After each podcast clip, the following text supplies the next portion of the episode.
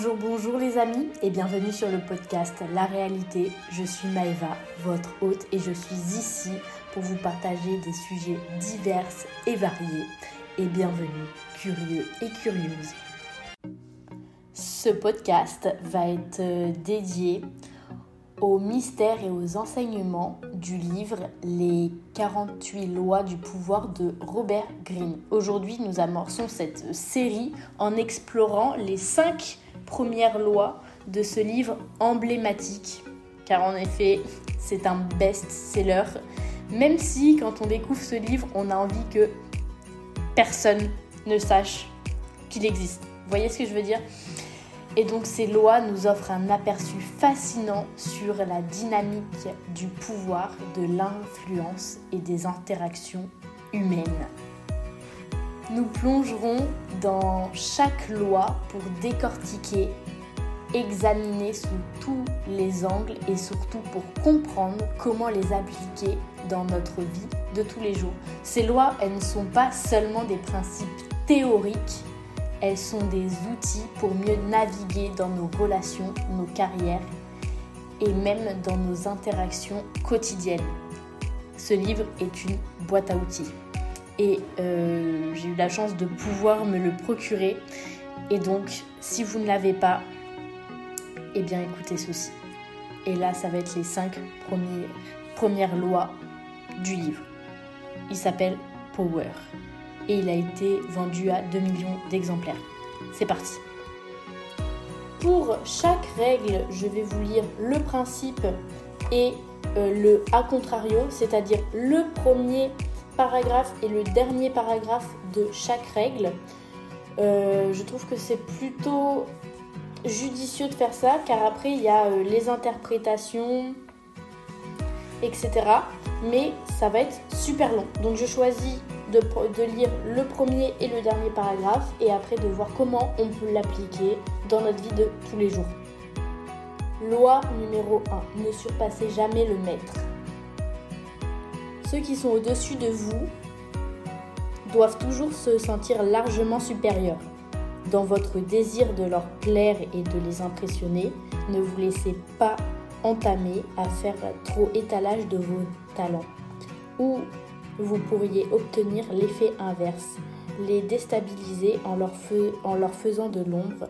Faites en sorte que vos maîtres apparaissent plus brillants qu'ils ne le sont et atteignez les sommets du pouvoir. A contrario, inutile de craindre de vexer chaque personne que vous rencontrez, mais votre cruauté doit être sélective. Si votre, supérieur est une, une étoile moribonde. Ça veut dire euh, moribonde, ça veut dire une personne qui est sur le point de mourir. Si votre supérieur est une euh, une étoile moribonde, il n'y a rien à craindre à lui faire de l'ombre. Vous ne montez pas ne vous montrez pas clément. Votre, maître n'a pas eu de scrupules lors de, son ascension, incapable vers les sommets. Jaugez sa force. S'il est faible, hâtez discrètement sa chute. Montrez-vous plus charmant, plus élégant, plus, plus compétent que lui à des moments clés. S'il est chancelant et prêt à tomber, laissez faire. Ne prenez pas le risque d'achever un supérieur affaibli. Cela pourrait paraître cruel ou malveillant. En revanche, si votre maître est en position de force et que vous vous savez plus compétent que lui, attendez votre heure. Il est dans l'ombre des choses qui vont qui sont il est dans l'ordre des choses que son pouvoir s'atténue et s'éteigne. Votre maître chutera un jour et vous et si vous jouez bien, vous lui survivrez et le surpasserez. Eh bien oui, les amis, euh, les gens qui ont du pouvoir, souvent, presque tout le temps, ont beaucoup d'ego et sont très stratèges. Montrez-vous plus malin. Et ça sert à rien de vouloir tartiner sa vie. tartiner son, son savoir parce que vous risquerez de vous faire des ennemis. Et surtout que ça sert à rien parce que, comme l'explique le livre, au bout d'un moment, tout a une fin. Et vous, à ce moment-là, vous, vous, seriez, vous, vous serez assez préparé pour justement exceller et surpasser le maître. Ah, excusez-moi pour la lecture du, des paragraphes précédents, parce qu'en fait, euh, vous voyez, je ne je savais pas si je préférais lire sur l'ordinateur ou sur le livre. Je préfère lire sur le livre finalement. Et c'est parti. La loi numéro 2. Ne faites jamais confiance à personne. Ne vous fiez pas à vos amis, utilisez vos ennemis. Rien que le titre, ça promet. Le principe. Gardez-vous de vos amis, beaucoup vous, trahiront par envie, d'autres se montreront gâtés, tyranniques. Un ancien ennemi que vous engagerez sera plus loyal qu'un ami parce qu'il devra faire ses preuves. En fait, vous avez plus à craindre de vos amis que de vos, ennemis. Si vous n'avez pas d'ennemis, trouvez-vous un moyen de vous en faire. Déjà, c'est un peu curieux que des gens qui n'ont pas d'ennemis. Ce que j'entends par pas d'ennemis, c'est euh, bah, des gens à qui on ne plaît pas. À mon sens. Hein. Moi, je pense qu'on ne peut pas plaire à tout le monde. Et justement, si on plaît à tout le monde, ça veut dire qu'on n'a jamais vraiment pris de position. Et à ce moment-là, je trouve ça un peu curieux. Bref, à contrario, en général, mieux vaut ne pas mélanger travail et amitié, mais il arrive qu'un ami puisse vous être plus utile qu'un ennemi. Un homme de pouvoir, par exemple, a souvent des bases d'œuvres à effectuer, dont pour sauver les apparences, il est préférable que d'autres que lui se chargent. Les amis font souvent cela au mieux parce que leur affection les rend désireux de saisir cette opportunité. Si pour quelque raison vos projets achoppent, vous pouvez ainsi utiliser un ami comme un bouc émissaire. Les souverains avaient souvent les recours avaient souvent recours à ce superfuge. Ils, laissaient leurs favoris porter la responsabilité de leurs fautes. Car personne ne s'attendait à ce qu'il sacrifie délibérément un ami. Bien sûr, une fois cette carte jouée, l'ami est perdu, pour toujours. C'est pourquoi, pour ce rôle du bouc émissaire, un simple une simple relation est préférable à un véritable ami. Enfin, le fait de travailler avec euh, des amis brouille les limites et les distances que le travail nécessite. Toutefois, si les deux parties comprennent le danger que cela implique, un ami peut être employé efficacement. Mais ne baissez jamais votre garde, soyez à l'affût de, de réactions épidermiques comme l'envie et l'ingratitude. Rien n'est plus stable au royaume du pouvoir et l'ami le plus proche peut se transformer en un ennemi mortel. Tiens, tiens, tiens, euh, ça me rappelle beaucoup des, des histoires euh, plutôt politiques, tout ça. Par exemple, voyez des, personnalités politiques qui prennent des décisions et qui rejettent la faute sur X, Y, les conseillers, les ministres ou, des choses comme ça. Et c'est beaucoup utilisé. Heureusement ou malheureusement. Hein. Mais je vais vous laisser réfléchir à ça.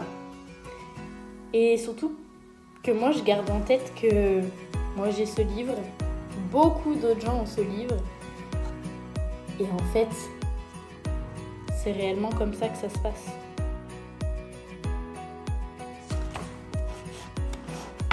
Je vais pas faire plus de commentaires, nous allons passer à la loi numéro 3 qui va être dissimuler vos attentions. Alors,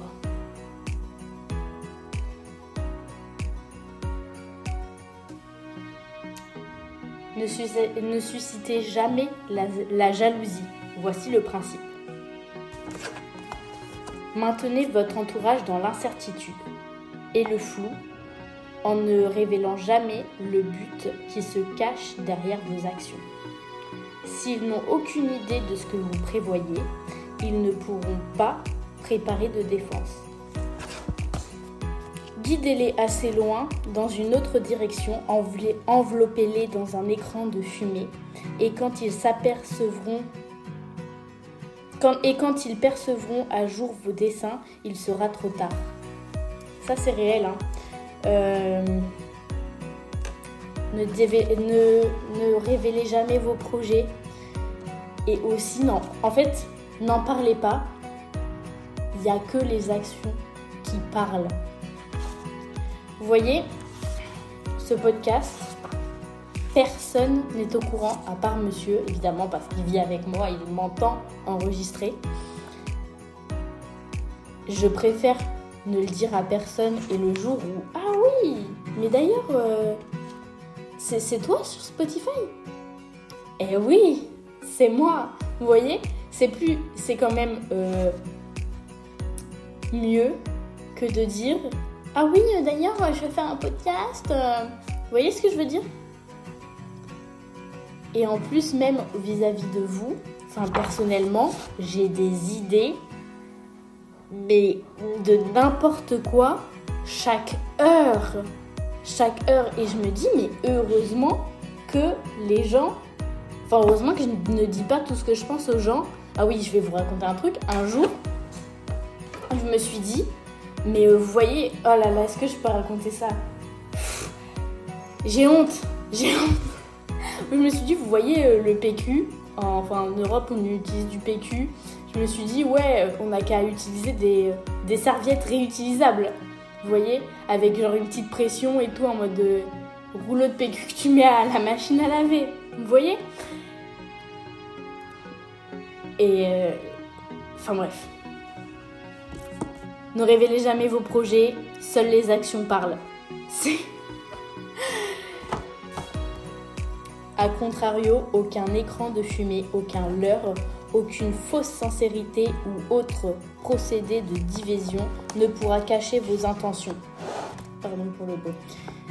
Si vous avez déjà une réputation établie de malhonnête avec l'âge et le succès, il vous deviendra de plus en plus difficile de masquer votre ruse.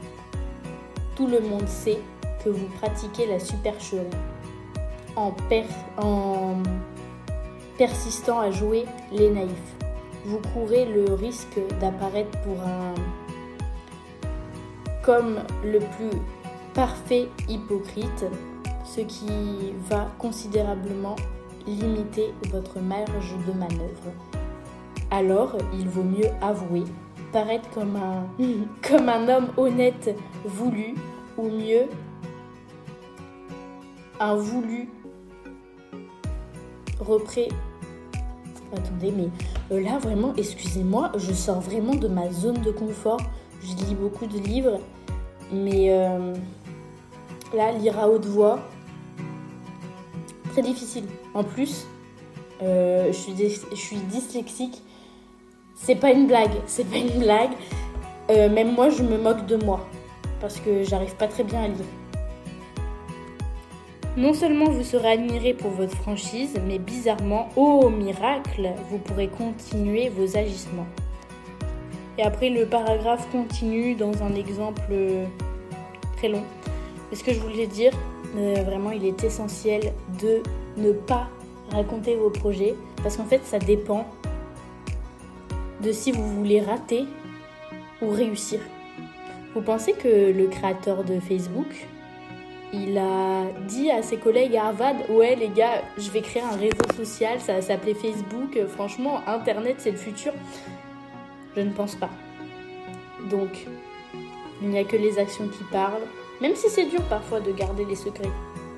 Découvrez la préférence secrète de chacun, disons toujours moins que nécessaire. Le principe plus vous vous laissez aller à parler, plus vous avez l'air banal et peu maître de vous-même. Même anodine, vos paroles sembleront originales si elles restent vagues et énigmatiques. Les personnes puissantes impressionnent et intimident parce qu'ils ont un parce qu'ils sont peu loquaces. Plus vous en dites, plus vous risquez dire des bêtises. En France, il y a une expression qui dit tournez dix fois la langue dans votre bouche avant de parler. En mode ça vous évitera de dire euh, des âneries. Je suis plutôt d'accord avec ça et je pense que c'est vraiment une loi euh, sur laquelle je devrais travailler parce que j'ai du mal à tenir ma langue parfois. Ou même, euh, je sais que c'est très important de donner son avis uniquement si on nous le demande. Voilà, et c'est quelque chose que j'essaye de m'appliquer au quotidien. Et aussi, je pense que ça fait partie du charisme. Je pense qu'il y a des gens qui ont du charisme de part de leur physique, de leur attitude, de leur style. Parce que peu importe ce que vous dites, le style c'est très important. Et aussi par rapport à la parole. Et je pense que ça. En fait, je pense que le charisme, ça s'acquiert. Et donc, j'essaye de travailler là-dessus. Ah oui, et aussi, il est très intéressant tout le monde aime parler de soi. Donc en fait, c'est très intéressant de poser des questions, de faire parler les gens, parce que vu plus vous faites parler votre interlocuteur, plus vous apprenez à un peu le, connaître. Enfin, plus vous apprenez, plus vous réussirez, plus vous réussirez à le cerner, et plus vous aurez euh, le pouvoir sur cette personne.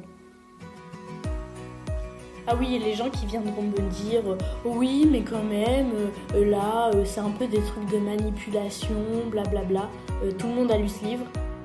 Et alors, soit on décide de nous aussi se mettre à la page et d'être au courant de ce qui se fait et d'utiliser les choses à bon escient, plutôt, enfin sinon en fait, on décide d'être des moutons et de subir. moi, j'ai pas envie pour vous que vous soyez comme ça. Donc, on continue. A contrario, il est des situations où il est peu avisé de garder le silence. Celui-ci peut susciter soupçons et même inquiétude, particulièrement chez des supérieurs. Un commentaire vague ou ambigu risque de conduire à des interprétations imprévisibles. Le silence et la réserve doivent être pratiqués avec précaution et seulement à bon escient. Il est parfois plus sage d'imiter le bouffon qui joue à l'imbécile, mais il est mais qui se sait plus mais qui se sait plus intelligent que le roi. Il parle, parle et divertit, et personne ne voit en lui qu'un simple fou.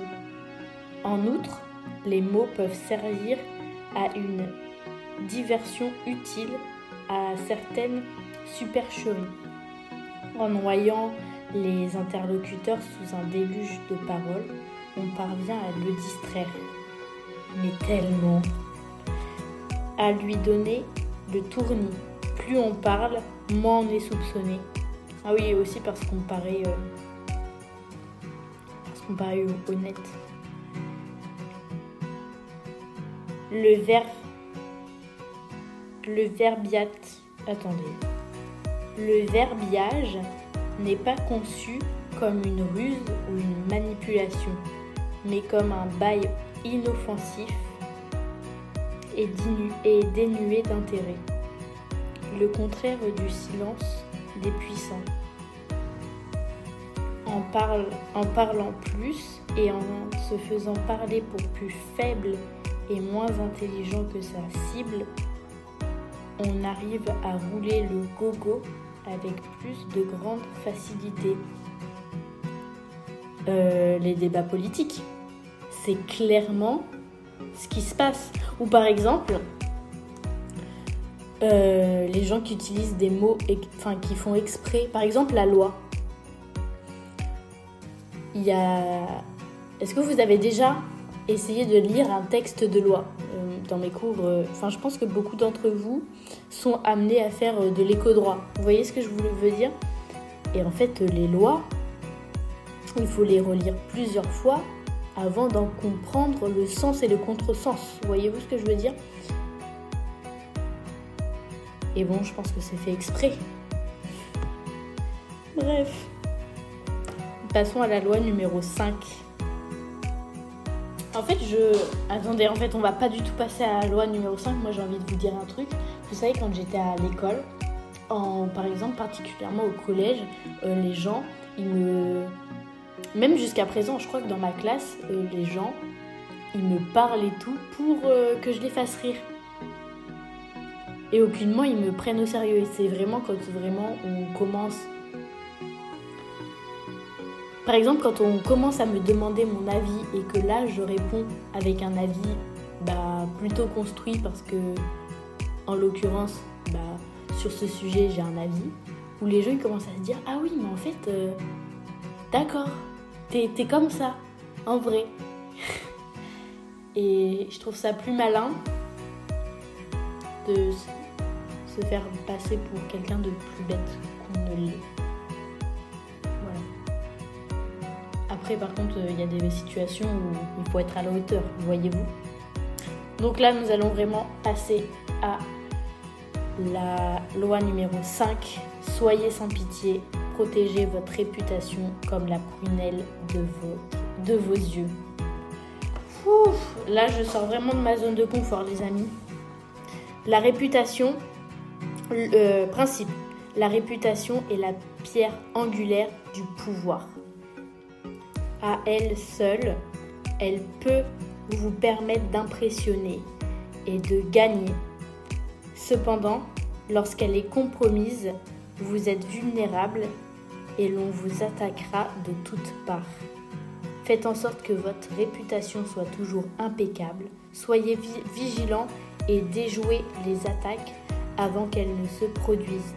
En même temps, apprenez à détruire, à détruire vos ennemis par leur réputation. Ouvrez-y des brèches, puis taisez-vous et laissez faire la meute. C'est pour ça qu'à l'époque, il existait le duel. C'est-à-dire que quand un bourgeois se sentait euh, avait été compromis ou se sentait compromis, on faisait un duel pour remettre euh, les horloges à l'heure, les points sur les i et les barres sur les t.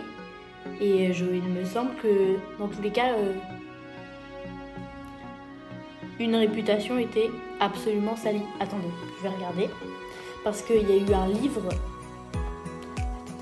Ah oui, voilà. Donc euh, Bernard Lugan a sorti euh, un livre sur l'histoire du duel. Donc euh, Bernard Lugan, c'est un historien universitaire et écrivain français connu pour son travail, notamment sur l'histoire de l'Afrique. Je crois que c'est un. Oui, il est spécialiste de l'Afrique. ensuite, ce que je sais de lui, c'est que c'est un auteur controversé c'est le moins qu'on puisse dire. Et après, euh, parce qu'en fait, il s'attaque à. Dans ses écrits, il parle euh, euh, des conflits ethniques, des frontières, coloniales, des conséquences politiques bah, sur, la colonisation. Et enfin, quelles, quelles sont les conséquences de la colonisation sur les pays africains.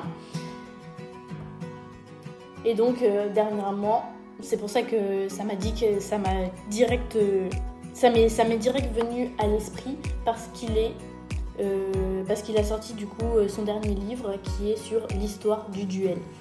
Après, je peux pas vous dire ce qu'il en est parce que je n'ai pas lu personnellement ce livre. Après, je peux vite fait vous raconter les histoires et les origines du duel.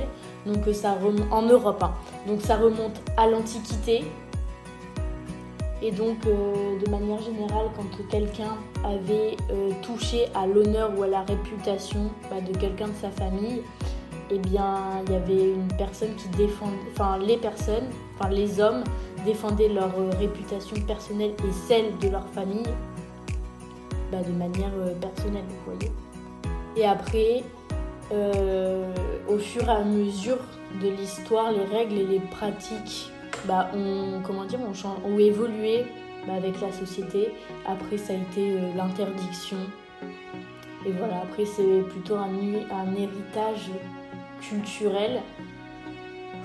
Et puis bon, euh, vous voyez, vu que c'est un héritage culturel dans notre esprit, ça, enfin, personnellement, ça reste quelque chose de symbole de l'honneur, du,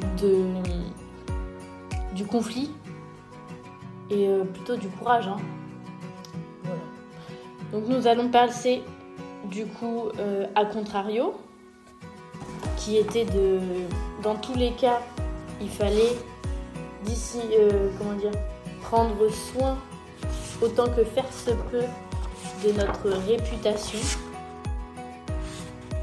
parce que c'est le premier a priori que les gens ont, et si quelqu'un est amené à vouloir vous faire des torts, n'hésitez pas à ouvrir des brèches dans la fameuse réputation et détruisez-la.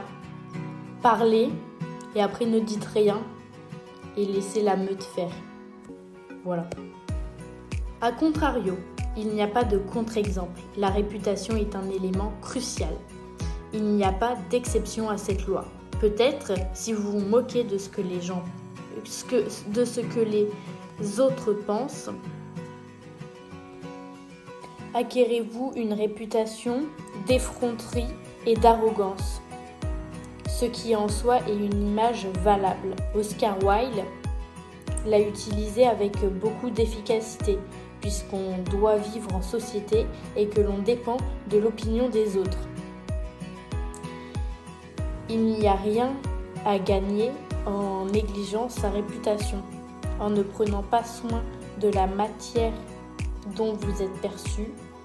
Vous laissez les autres décider pour vous. Soyez maître de votre destinée et donc celui de votre réputation. Je suis absolument d'accord avec ceci. J'ai rien à rajouter je vais vous laisser sur cette porte ouverte. On va récapituler l'ensemble des cinq règles, enfin seulement les titres. Et après, nous allons passer à la conclusion. Ne surpassez, jamais le maître. Ne vous fiez pas à vos amis. Utilisez vos ennemis. Dissimulez vos attentions. Dites-en toujours moins que nécessaire Protégez votre, euh, votre réputation comme la prunelle de vos yeux. Je vous invite à méditer sur euh, ces cinq lois, ces cinq lois du pouvoir et à essayer au maximum de les mettre en application dans votre vie. Et voilà pour cette plongée au cœur des cinq premières lois du livre Les 48 lois du pouvoir de Robert Greene. Nous avons examiné en détail l'ensemble de leur pertinence dans nos vies quotidiennes. En fait, là, c'est un fait. Hein. De facto, je pense qu'en appliquant toutes ces lois à la lettre, on ne peut pas... Euh, faut, on peut pas ne pas être gagnant, voyez-vous. Après, Mon, avis, c'est que ces lois ne sont absolument pas à prendre à la légère et qu'elles offrent une véritable perspective euh, et précieuse pour la, pour la vie et les rouages du pouvoir et de l'influence. C'est un peu comme ça que c'est comme ça que ça fonctionne, c'est un fait. Donc il est essentiel de les considérer avec une approche éthique, et après, servez-vous-en pour améliorer bah, vos interactions et euh, bah, votre parcours tout en maintenant une certaine intégrité. Et je pense que lier ça avec justement vos valeurs, ça ne peut être que game changer. En tout cas, pour cet épisode, je suis absolument sortie de ma zone de confort en décidant de vous lire bah, le principe et euh, à contrario. Et je pense que euh, il y aura certainement d'autres épisodes sur les autres lois parce qu'elles ne sont pas moins intéressantes. Réellement, c'est euh, incroyable. Bref, n'hésitez pas à réfléchir à la manière dont ces lois pourraient être appliquées dans votre propre vie. Je vous remercie d'avoir écouté cet épisode. Je vous remercie euh, si vous mettez le nombre d'étoiles que vous voulez sur cet épisode.